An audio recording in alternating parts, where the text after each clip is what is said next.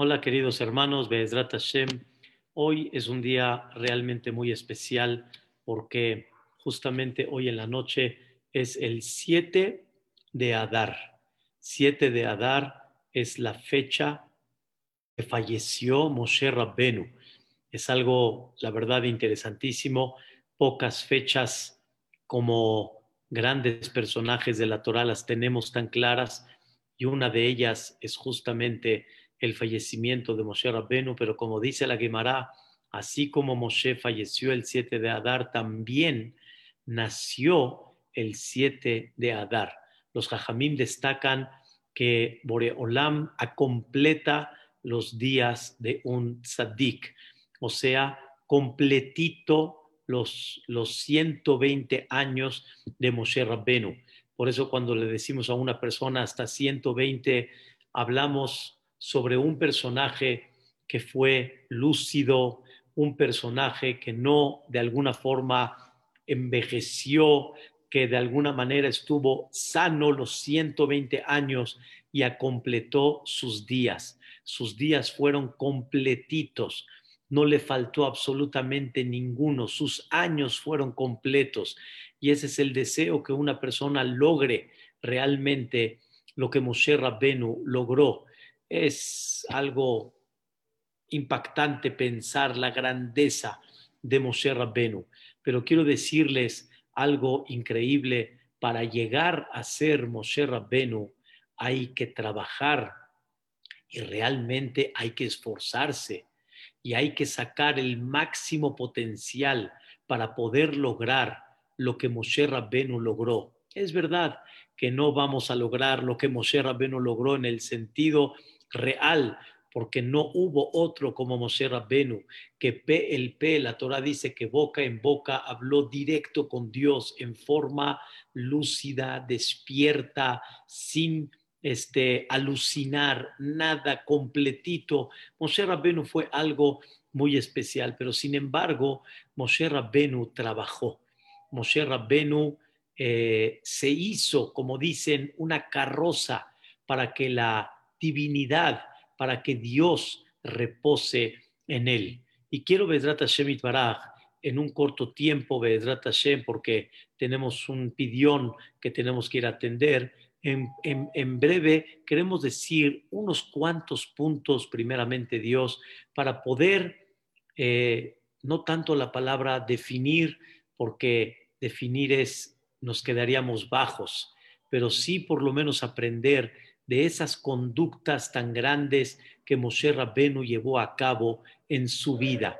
Antes que todo, Moshe Rabbenu, cuando estaba en Mitzrayim, antes de que se escape de Mitzrayim, Moshe Rabbenu ya tenía en su corazón una cosa muy, muy este, grabada y la tenía muy en su esencia. Y es increíble esta conducta de Moshe Rabbenu. Ustedes saben que Moshe Rabbenu creció principalmente en el palacio del faraón. Y en ese palacio, no crean que Moshe Rabbenu veía lo que sabemos que representa una conducta de Dios, una conducta espiritual. Estamos hablando que veía ahí, se puede decir, un hombre cruel como Paró. Veía gente que lo único que quería era el dominio, la soberbia, el orgullo. No tenía este eh, una imagen muy positiva hacia Moshe Rabbenu, al igual también de toda la gente que estaba ahí metida, vamos a decir, los esclavos, todos los sirvientes, todos los políticos. No había esa imagen realmente que Dios estaba esperando para Moshe Rabbenu. Sin embargo, Moshe Rabbenu tuvo a dos personas que le fueron inculcando valores en su vida. Una de ellas fue su querida madre, Yochebed, que fue la que lo amamantó. Al final, este, Miriam trajo a Yochebed para que amamante y le dé de comer a Moshe Rabbenu. Y por otro lado, también tenía a Bitiá. Bitiá es la hija de Paró, que ella se convirtió ella regresó, si lo queremos decir así, al judaísmo y por eso se llama Bitia, que viene de las palabras Bat Ya.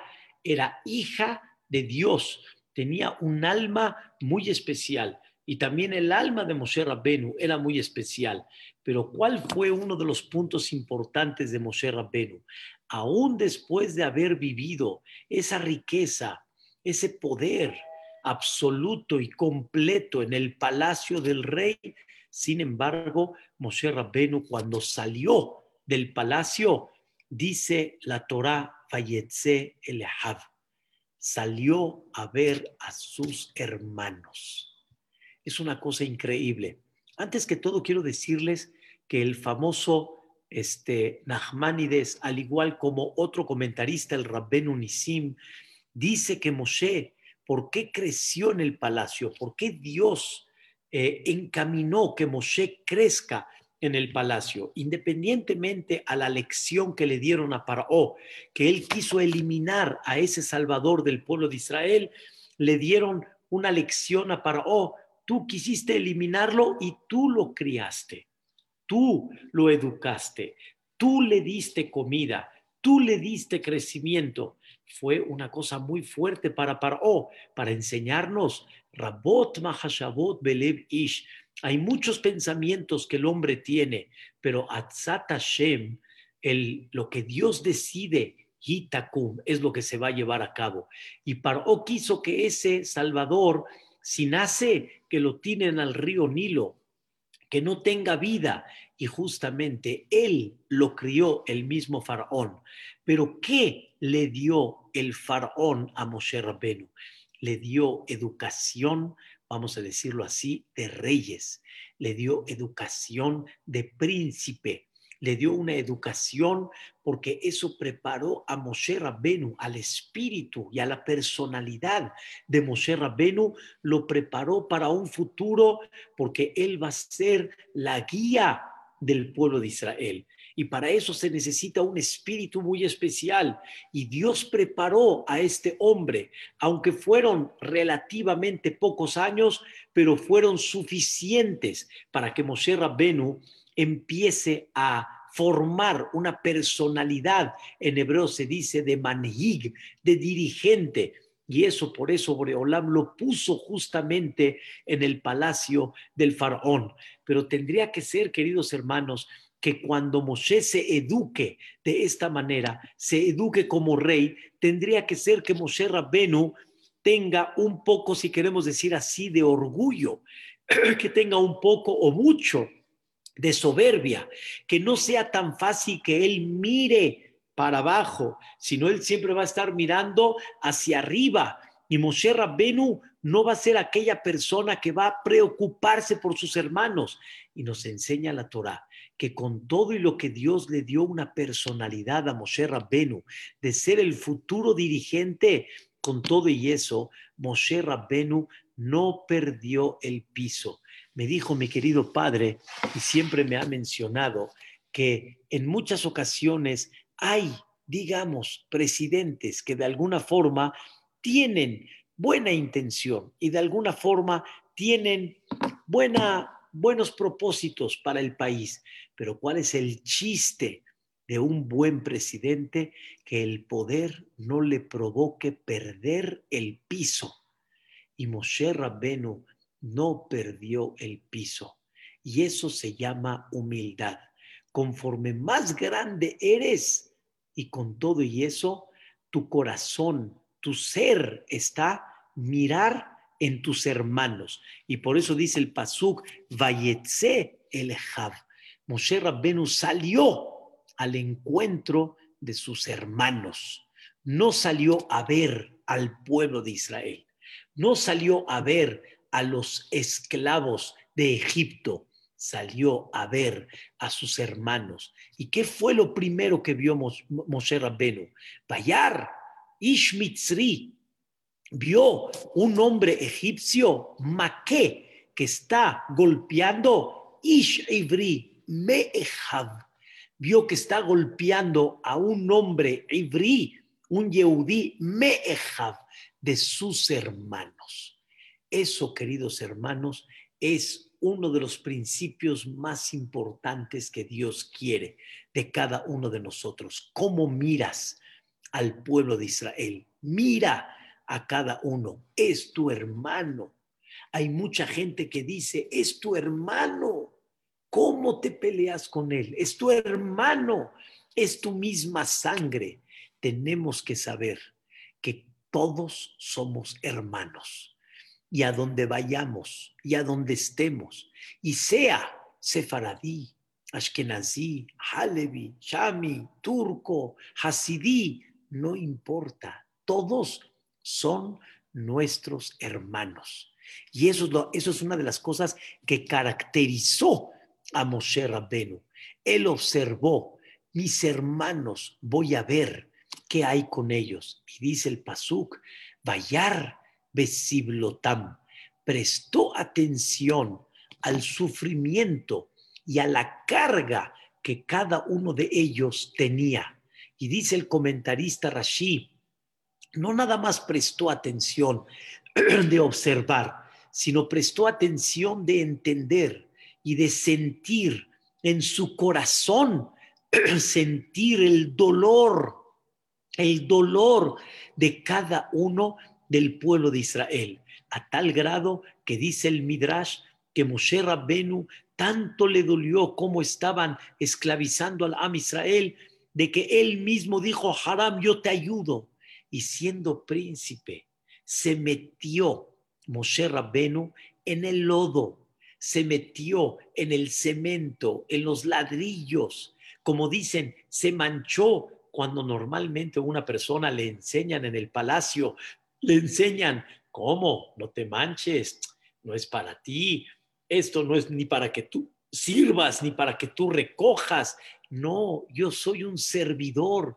Y eso fue una de las grandezas de Moshe Rabbenu. Salió al encuentro de sus hermanos y observó y vio el dolor y el sufrimiento que ellos tienen.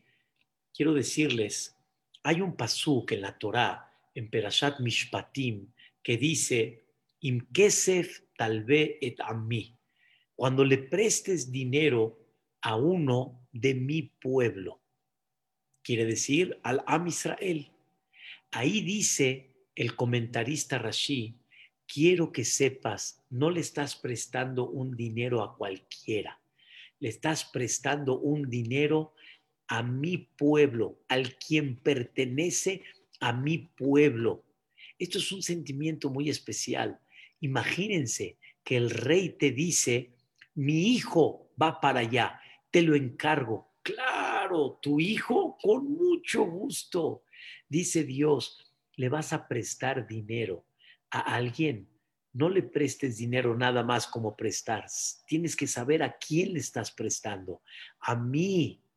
Imkesef tal vez a mí, a mi pueblo. Es un sentimiento que hay que sentir.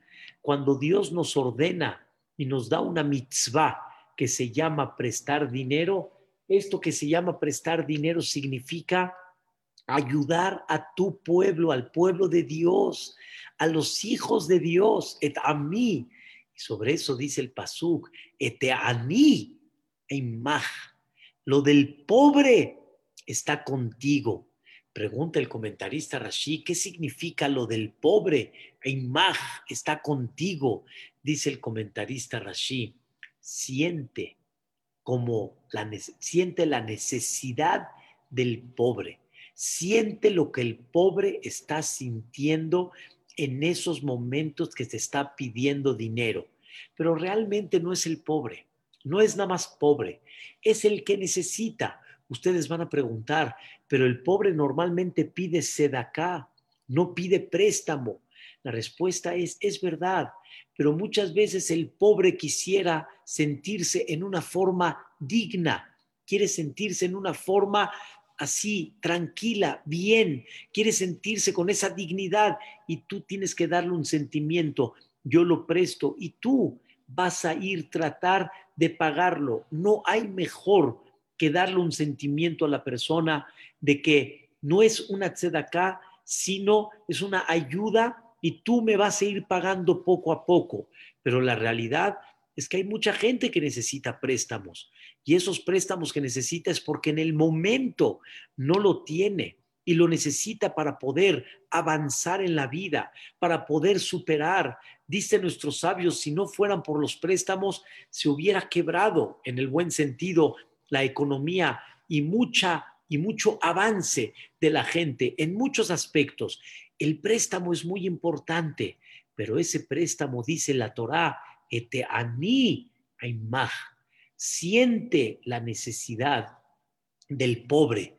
Cuentan una de las historias famosas que uno de los grandes jajamim en Europa, ustedes saben que Europa son de, los, de, los, de las zonas en ese continente donde el frío cuando llega invierno es muy grande, el frío es tremendo.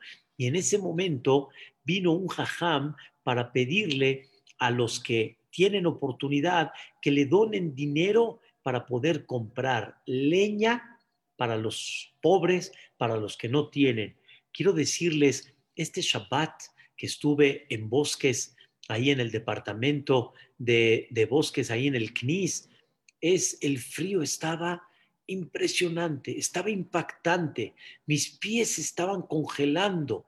Híjole, le dije a mi esposa, híjole, mamita, ponte a pensar un minuto en esa época de Europa, en esa época donde no habían calefacciones como hoy en día, habían chimeneas, pero el que no tenía el que no tenía leña. Imagínense el frío que pasaba, la congelación que tenía. Es una cosa muy fuerte la que puede llegar a pasar una persona a tal grado que el frío Barminan puede ser peligro. En Shabbat Kodesh, dependiendo la situación, hay eh, cuestiones alágicas donde se permite decirle al Goy, porque si no el frío sería Barminan eh, eh, fatal, Dios no lo quiera. Entonces este jajam le tocó la puerta y cuando el, rico, vamos a decirlo así, le abrió la puerta, le dice, oh, jajam, bienvenido. Y él dice, el jajam, por favor, necesito una mitzvah muy grande. Y el rico le dice, sí, jajam, con mucho gusto, pásele. Y él dice, no, no, déjame explicarte. Y el ashir, el rico, venía saliendo de una chimenea increíble, pero él no abrió la puerta con su abrigo, con su casqué, todo bien cubierto, con sus guantes, no, sino le abrió para que entre. Y el jajam le está explicando, y hay gente pobre, y hay gente que no tiene, y hay gente que no tiene leña. Y en ese momento el rico le dice, de veras, jajam, me estoy congelando, por favor, pásele. Hasta que el jajam aceptó y entró a la casa le dijo Jajam, ¿por qué no entró a la casa? ¿Por qué no entró a la casa? Y aquí me explica todo.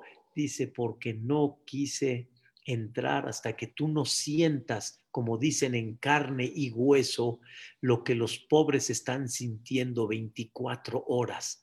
Tú lo sentiste minutos de plática y allá lo están viviendo 24 horas. Y cuando uno siente lo que su hermano siente, automáticamente se sensibiliza más y abre más su corazón. Qué tan importante es esta cualidad de Moshe Rabenu, Bayetse Y salió al encuentro de sus hermanos. Y siempre Moshe sintió la hermandad del pueblo de Israel.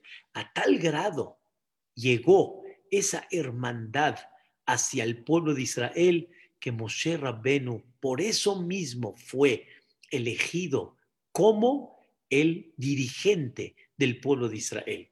Porque ¿quién es el buen dirigente? ¿Quién es el dirigente apto para el pueblo de Israel? Aquel que tiene esa humildad de nunca sentirse por encima de nadie y siempre sentir que Él es responsable de ellos y Él tiene que ver por ellos y Él tiene que levantarles siempre el ánimo y siempre tiene que estar al pendiente de todo lo que necesiten. Ese es el líder tan especial y ese era Moshe Rabbenu. Pero nos cuenta la Torá que Moshe Rabbenu cuando mató al egipcio que estaba golpeando a su hermano, se enteró, paró, que él hizo esto y en eso Moshe Rabbenu tuvo que escaparse de Mitzray. Y se fue, se fue de Mitzrayim. Llegó con Nitro, ese Moshe Rabbenu, llegó con Nitro y se casó con Zipora. Entre paréntesis, seguimos con la misma, el mismo sentimiento de Moshe Rabbenu cuando vio en el pozo que ahí llegó Moshe Rabbenu, cómo estaban maltratando a las hijas de Itro, dijo Moshe Rabbenu, no voy a permitir. Y entonces Bayoshian vino a salvarlas, las vino a proteger. Vean increíblemente un hombre que apenas está llegando a un país llamado Midian, cómo empieza a levantar otra vez esa bandera de protección, de ver el dolor del otro, de ver la necesidad del otro. Y es una de las cosas que no podemos y no debemos de olvidar. Y esto, queridos hermanos, es una de las características especiales. Se casa con Ziporá y Moshe Rabbenu crece y se desarrolla ahí en Midian. Hay una historia que en la Torah no se platica porque Moshe Rabbenu tuvo muchos, muchos años fuera de Mitzrayim y no todos los pasó en Midian. Pero sin embargo, lo que nos platica la Torá, en eso Moshe Rabbenu sale y dirige el rebaño de su suegro, el rebaño de. Y nos cuenta el, el Talmud ¿sí? y el Midrash, nos cuenta algo increíble, algo la verdad fantástico.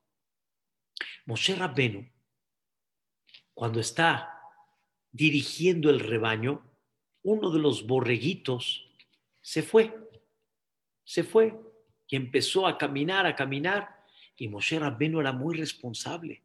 Y él dice, no puedo dejar que ningún borrego se vaya, soy responsable de él.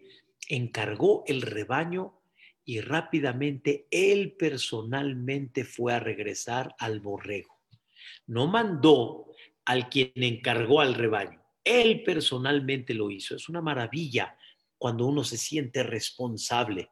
No mandó a uno, oye, trae el borrego. No, él personalmente lo fue a llevar, a, recoger. Cuando se dio cuenta que este borreguito encontró un pequeño riachuelo de agua y empezó a tomar agua, Moshe Rabbeno en ese momento dijo, ay, ay, ay, ay, ay, no sabía que lo que tenías era sed. Y por mi culpa te cansaste y veniste hasta acá para tomar agua. Moshe Rabbeno trató a un animal como un ser viviente, porque es un ser viviente. Es un ser que al fin y al cabo vive y al fin y al cabo tiene ciertos sentimientos, ¿Qué hizo Moshe Rabbenu? Agarró al corderito, se lo puso aquí encima y en ese momento Moshe Rabbenu lo regresó. Dijo Dios, Moshe, Moshe, fuiste responsable, tú personalmente lo fuiste a traer y mira cómo te apiadaste de él y tú lo pusiste aquí encima de ti, tú lo cargaste. Miren qué responsabilidad, dijo Dios. Esto le da más mérito a Moshe Rabbenu. Y por eso, no nada más por salir a ver a tus hermanos, sino cuando me demuestras la responsabilidad que tienes, no nada más el dolor, la responsabilidad y que estás dispuesto a cargar al corderito acá, en tus hombros, para demostrar cómo eh, consideras el esfuerzo que hizo para tomar agua, dice, tú eres el que vas a soportar y el que vas a cargar con mi pueblo. Ese era Moshe Rabbeno. Esa es la grandeza de Moshe Rabbeno. Queridos hermanos, una de las cosas tan increíbles, tan fascinantes, es algo que viví hace aproximadamente dos años en Eretz Israel quiero que sepan que hay muchos lugares hermosos en Eretz Israel. Muchos, muchos lugares hermosos en Eretz Israel. Pero de los últimos viajes que tuve a Eretz Israel, el penúltimo viaje que tuve a Eretz Israel, me recomendaron un lugar que se llama Kfar Kedem, así se llama el lugar, Kfar Kedem. Y este lugar es un lugar relativamente pequeño, pero que el director y el dueño se llama Menachem Goldberg. Y este dueño, su propósito enseñarle a los que van a visitar, enseñarles lo que realmente representa un Yehudí. Cómo un Yehudí tiene que vivir con ese sentimiento de cómo era en el pasado. Por ejemplo, cómo tiene que vivir con tzitzit, cómo tiene que vivir con kippah, cómo tiene que cubrir el cuerpo, etcétera. Después enseña cómo tenemos las siete especies. Tiene un jardín precioso que ahí tiene sembrada las, siete especies principales. Eretz Israel fue bendecida en ellas. Tiene, como dicen, trigo, cebada, tiene, tienen este, eh, eh, granada, dátil, aceituna. La verdad, muy, muy, muy bonito y muy especial. Después enseña cómo crece un lugar. Te enseñan los árboles de Trogim. Así te va enseñando cosas maravillosas, todo relacionándolo con la Torah Agdosha. Pues qué bueno, cosa tan increíble. Pero escuchen esto, la verdad, fantástico. Él nos llevó de repente a un lugar, ¿sí? Donde hay como un pequeño, pequeño rebaño. Un pequeño rebaño un pequeño rebaño. Entonces, este, ese rebaño, ¿sí? Ese pequeño rebaño saca, por ejemplo, un rego y nos empieza a explicar la lana, cómo se hace tela y cómo no hay que revolverla con lino. Y así nos empieza a dar varios conceptos, mitzvot, que hay sobre esto. Queridos hermanos, una de las cosas increíbles sacó un borreguito, así chiquito, chiquito, más bien dicho, un becerrito, un becerrito, así pequeño, pequeño. Y entonces lo estábamos viendo, lo estábamos viendo, y el que yo abrí los ojos, agarró Menajem y me puso el becerrito acá. Aquí me lo puso. ¿Y ahora qué hago yo? Y entonces lo agarré, y dice, agárralo porque lo sueltas, se te va. Y lo agarré y lo tenía por encima. En ese momento, queridos hermanos, mi esposa grita, así, natural, ¿eh? natural, grita y dice, ¡ah! Sí, dice, ¡ah! ¡ah! Como diciendo al niño, ¡ah! Un animal encima de ti, ¡ah! Y ese homenaje le dice a mi esposa, Giberet, ¡ah! Yani, señora, ¡ah! Por lo que tu marido está haciendo. Por eso Moshe Rabbe fue elegido como el manhig del Am Israel. ¿Cómo lo hubieras dicho tú a Moshe Rabbenu cuando venga ese becerrito? ¿Qué le hubieras dicho tú, Giberet? ¡Ah! Le hubieras dicho, Olam lo besó y tú le dices a tu marido, ¡ah! La verdad, no me apené, pero sí me sentí ¿Cómo es posible? ¿Cómo es posible que de alguna manera no acordé de historia? Y entonces, ahora, a ver quién me quita el borreguito, el becerrito. Lo tenía yo presente. Este es el becerrito que cargué en este momento. Este es el becerrito. Y dije, qué cosa increíble. Y así se cubría a Israel como si fuera la kipá y esto es como si fuera el Tzit. Pero este es el borrego que cargó Moshe en el buen sentido. Y en ese momento dije, no, no es posible. Hay que dar un sentimiento diferente y sentir que no nada más con tus hermanos, sino imagínate con los animales. El sentimiento que Moshe Rabenu dio, ese era el manhig, ese era el dirigente de Am Israel.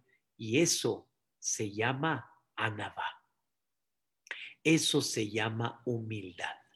Humildad es una palabra aparentemente abstracta, pero humildad significa hasta cuánto bajas a ver todos los que necesitan.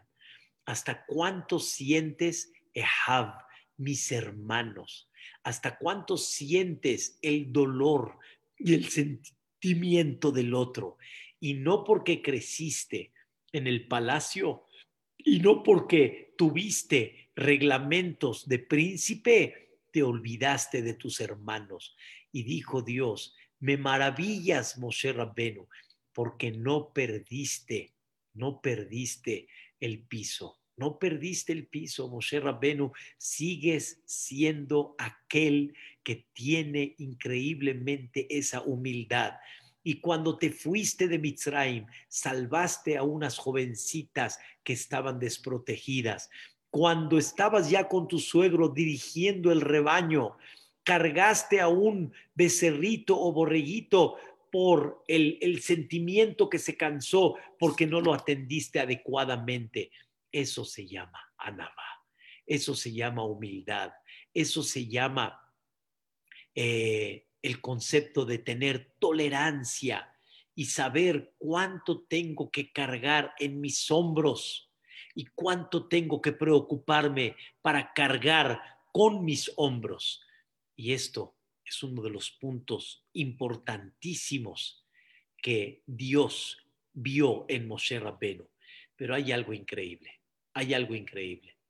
Esta humildad tiene que ser tan natural, tiene que ser tan de uno, tan de uno, que hasta, hasta a Dios, por esa humildad, puedes al principio negarte. Y Dios no te lo toma a mal, sino todo lo contrario. Observa hasta cuánto llega esa humildad. Les voy a explicar.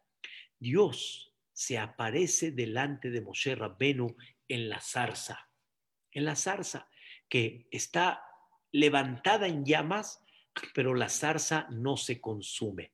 Hay un mensaje en eso importantísimo, que a Israel van a llegar a pasar muchos momentos difíciles de fuego, pero nunca se va a consumir el Am Israel y siempre Am Israel va a seguir Jaibe Kayam. Y le dice Dios a Moshe Rabbenu, le dice, quiero por favor en estos momentos decirte que quiero que vayas a salvar al pueblo de Israel de Mitzrayim. Y Moshe Rabbenu de naturaleza, natural, natural. Moshe Rabbenu le dijo, mi Anoji, ¿quién soy yo? ¿Cómo voy a ir a salvar al pueblo de Israel de Mitzrayim? ¿Quién soy yo? No, yo no soy el apto. Señoras y señores, vamos a decir un minutito. No estás hablando con cualquiera, estás hablando con el rey, el rey de reyes, el patrón del mundo y del universo entero. Estás hablando con Dios, el que Abraham, el que Isaac, el que Jacob. ¿Qué estás hablando? A Dios no se le niega. A Dios luego, luego se contesta, sí, lo que usted diga. La respuesta es, cuando hay una humildad tan grande, se expresa aún delante de Dios. Y no se llama falta de respeto a Bore Haolam, sino se considera de forma natural. Ese era Moshe Rabbenu y Dios no se lo tomó a mal y siete días Dios estaba, vamos a decirlo en estas palabras, como que convenciendo a Moshe Rabbenu. Pero ¿cómo? No hay que convencerlo, hay que darle órdenes. La respuesta es, el mismo Dios quiere ver esa humildad de Moshe Rabbenu, cómo sale, cómo sobresale. Al final, ¿qué creen? Moshe Rabbenu le dice, pero está mi hermano Aharón, está mi hermano Aarón. ¿Cómo voy a ir para allá si está mi hermano Aarón? Lleva dirigiendo a Aarón a Cohen años al pueblo de Israel y de repente llego yo y como dicen aquí en México, quítate que ahí te voy. No puedo yo aceptarlo. Y Dios le prometió a Aarón no nada más que no te va a decir nada, se va a alegrar y te va a decir con toda su alegría, vente Moshe Rabbenu, tú sé el dirigente. Y en eso Moshe, cuando Dios ya se lo dijo, dice, bueno, si así es, hay que aceptar y ya. Ya no puede más Moshe Rabbeinu negarse, pero esa naturaleza de humildad, esa naturaleza de humildad es la que Dios estaba esperando. ¿De quién? De Moshe Rabbeinu. Eso es lo que estaba esperando Dios de Moshe Rabbeinu. Esa humildad, ¿a qué grado llega? Queridos hermanos, esa es la humildad que debemos de aplicar. Ese es el sentimiento a nuestros hermanos. Ese es el sentimiento de no desplazar a nadie, a nadie. Cuando tiene un puesto, no desplazar. Yo no puedo, yo no lo puedo llevar a cabo. Hasbe Shalom, lo voy a quitar, lo voy a hacer sentir mal. Esos sentimientos, queridos hermanos, Dios los ve. Y hay cosas, escuchen bien, que se tienen que hacer, pero sin embargo hay algo más importante de lo que Dios espera. ¿Qué sentimientos tienes? Dios vio cómo Moshe Rabbenu de alguna manera lo tuvo que obligar, si queremos decir así. Y aparentemente yo hubiera dicho, te tengo que obligar cuando te estoy ordenando, te tengo que obligar cuando te tendría que dar gusto servirle a Dios, pero cuando hay humildad, la humildad no se, se, se finge, la humildad es natural. Y esa humildad, cuando se trabaja, no puede la persona permitir una situación de estas. Ese era el nivel tan grande que tenía Ishtabashemo Moshe Rabenu. Pero ¿qué creen?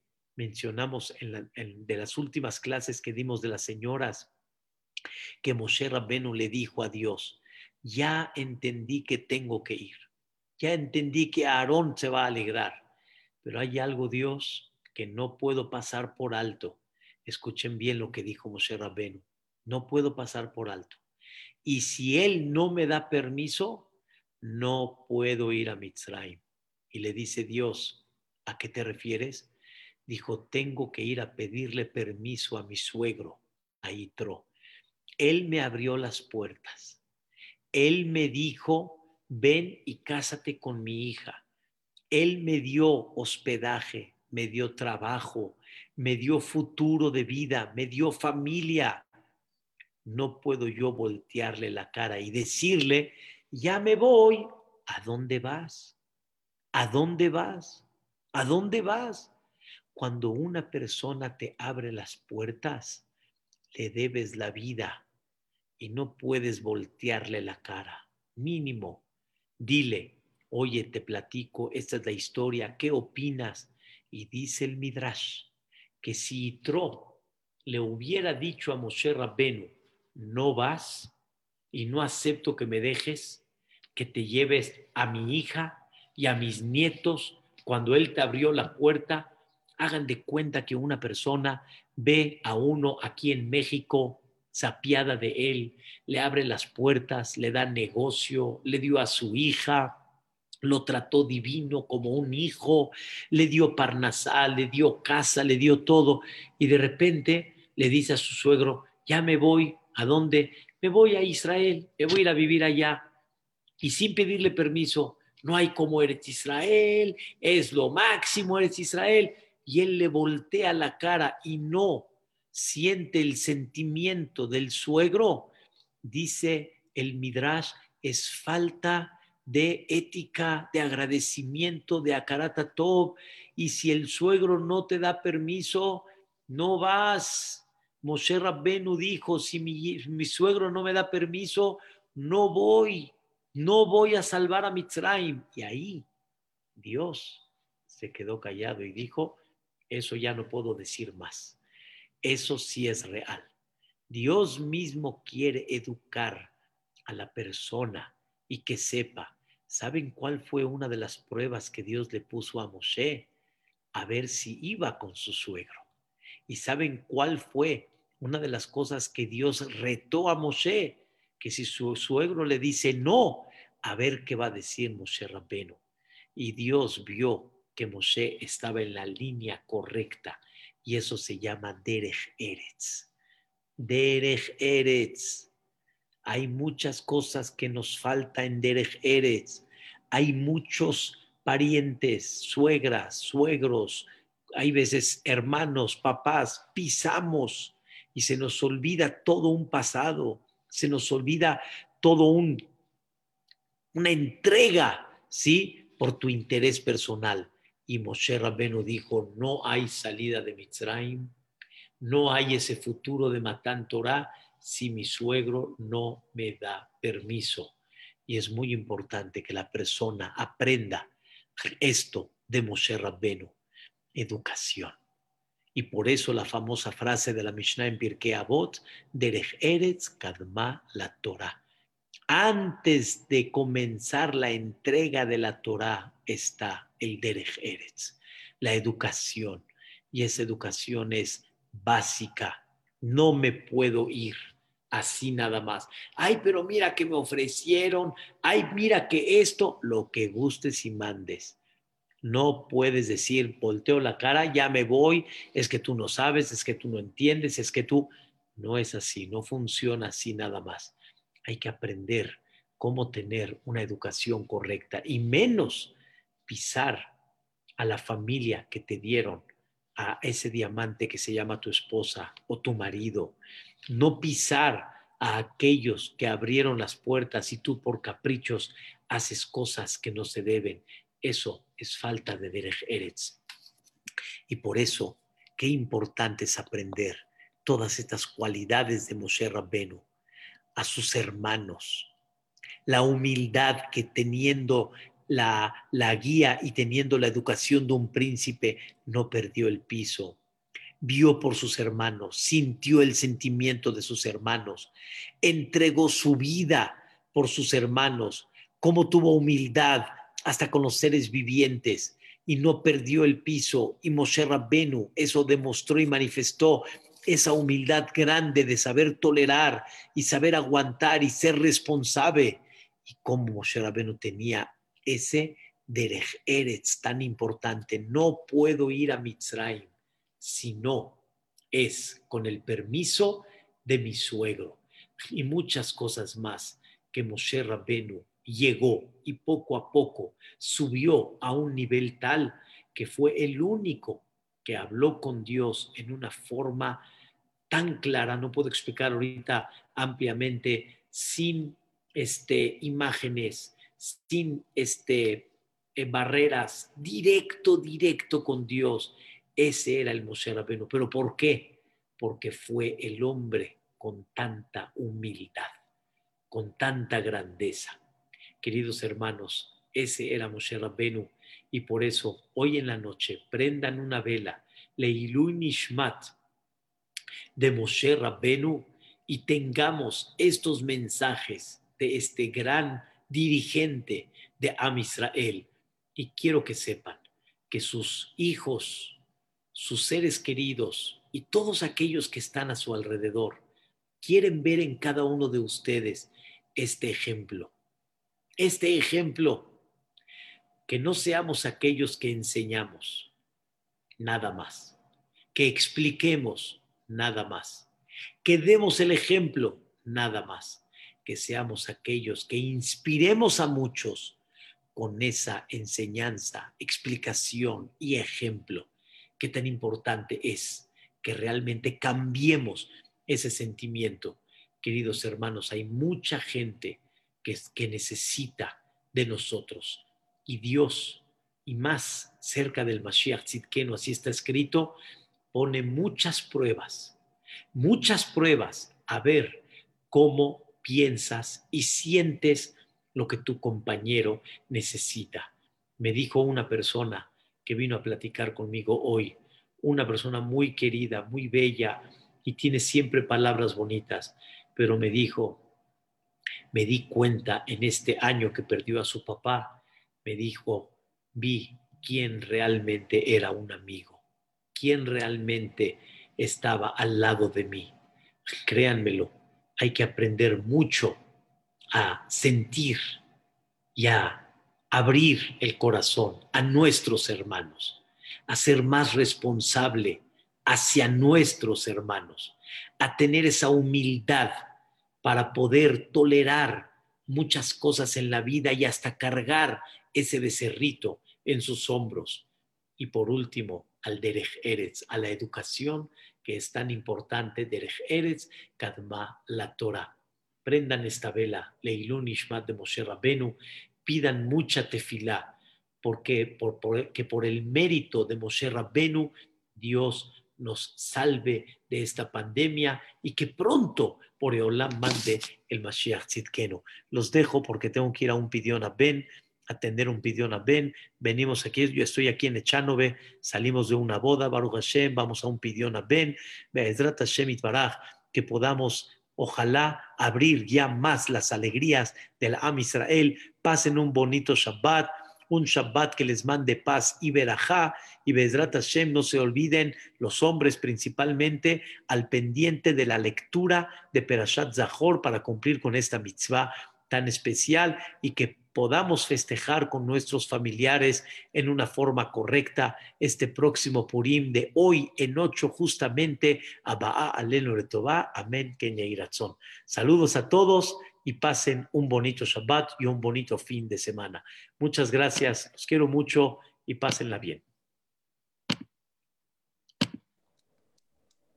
Rabino, ¿no hay Zoom para ver el Fidión? Este, el, no, no sé, es que eh, voy, voy, a tener un Zoom de la familia, ¿qué familia es? Familia Haber, creo que es. De la familia Haber, o sea, voy de aquí todos, Qué padre.